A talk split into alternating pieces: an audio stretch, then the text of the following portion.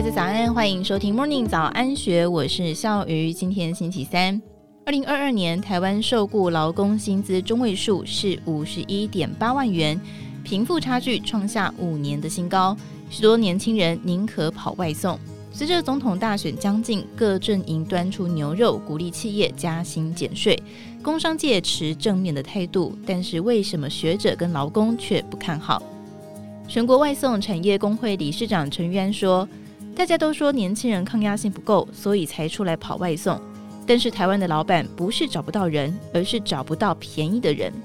今年三十三岁的他，出社会第一份正职就是餐厅服务生。踏入餐饮业之后，他换了七家店，待过中西式餐厅、创意料理、饭店，从外场做到厨房，即便升到了餐厅的副理。”十年下来，月薪也不过从两万六变成四万多元。最后，他索性背起外送箱，月收入才终于上看五万元。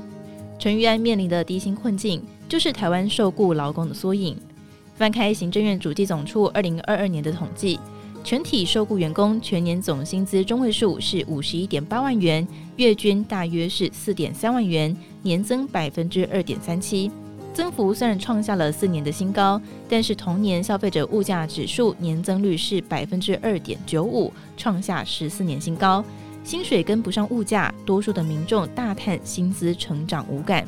确实，从数字来看，全台湾一半的受雇员工超过四百零八万人，平均月薪不到四点三万元，尤其贫富差距持续的扩大当中。同份报告指出，最高薪与最低薪百分之十的平均薪资差距，去年扩大为四点一二倍，写下五年来的新高。国内的低薪问题成为年轻人梦魇。总统大选将近，各党候选人抛出了政见抢票，除了提高基本工资跟最低工资法制化等等，在野阵营更是相继提出了劳工加薪、企业减税奖励措施。先看蓝营。国民党总统候选人侯友谊提出，中小企业为员工加薪的扣抵营业所得额，从目前的百分之一百三十提升到百分之两百。也就是说，未来当企业为员工加薪一千元，当年度营业所得可扣抵额会从一千三百元增加为两千元，提高企业为员工加薪的诱因。侯友谊更是打出了青年牌，主张替年轻人加薪抵税。年龄从现行上限二十四岁放宽到三十岁以下，扣抵营业所得额从百分之一百五十提高到百分之两百二十，扩大受惠的年轻族群。另外，针对上市贵公司，他则是提出，如果公司提拨税后盈余为员工加薪比率超过百分之一，超过部分扣抵当年营业所得额，可以再提高到百分之一百五十。再看白银。民众党总统候选人柯文哲也喊出了“企业赚钱，劳工加薪”，提出修正中小企业发展条例，同样要将企业加薪的营业所得扣抵额从百分之一百三十提高到百分之两百，而上市柜公司则是明定分润计划，跟员工共享经济成长果实。绿营则是回应《金周刊》。民进党总统候选人赖清德将会从中小企业发展条例着手修法，提供企业加薪的诱因，包括租税优惠常态化适用、放宽实施要件等等。赖办指出，目前该法必须达到门槛才得以启动，未来则将会严拟删除启动门槛，推动租税优惠常态化，并且朝向提高抵减率、调高适用薪资范围规划，以利多数的员工适用。另外，针对上市贵公司，赖清德日前则是表示，将会要求上市贵公司，尤其是首次公开发行 IPO 的企业，应该有最低薪审查，确保员工最低薪资达到三万元以上。为了解救低薪的困境，三党各自端出政见牛肉，但是减税加薪的政见真的能够落实吗？工商界的态度又是如何呢？对此，香菱集团董事长、全国商业总会主席赖正义直说。如果新政府推出这项政策，他举双手赞成，应该没有企业会反对减税加薪。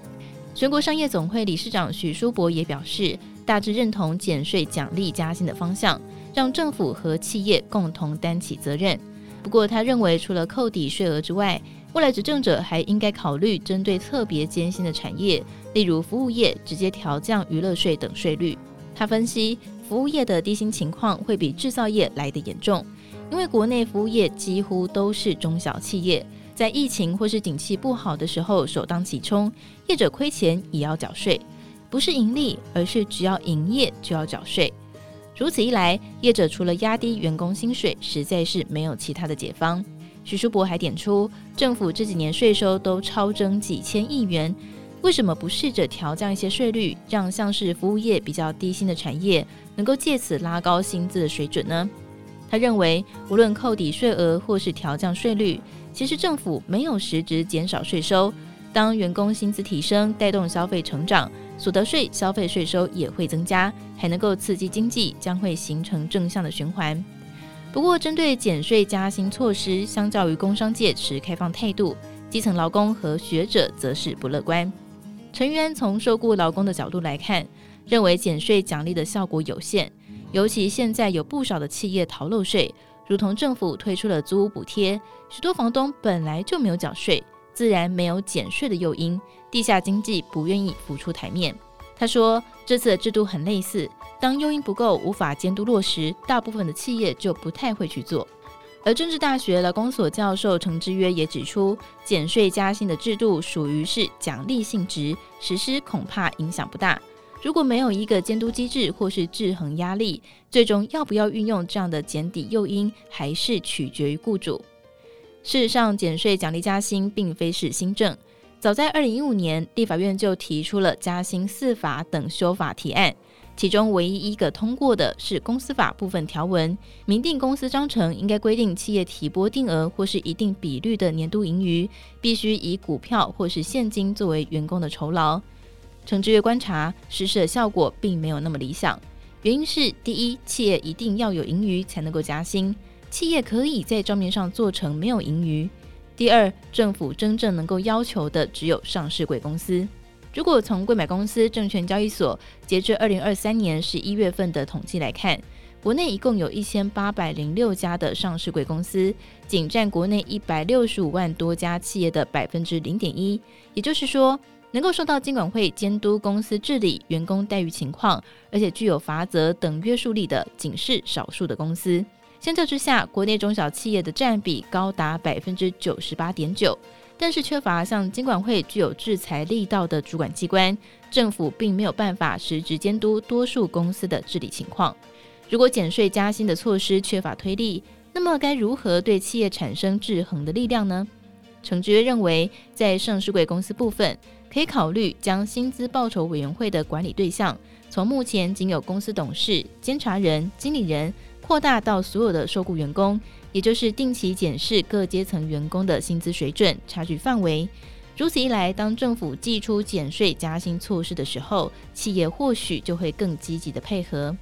甚至未来也可以在法规上要求上市贵公司的部分独立董事应该具备能够代表劳工等条件，有助于确保员工的薪资待遇。至于其余多数的中小企业，他认为从理想上来说，工会由下而上的制衡仍然是关键的监督机制。但是务实来看，政府也可以由上而下筹组劳资政三方委员会，不只针对基本工资审议，也要让劳工代表能够对于重大经济社会政策具有决策权，包括如何解决普遍的低薪问题。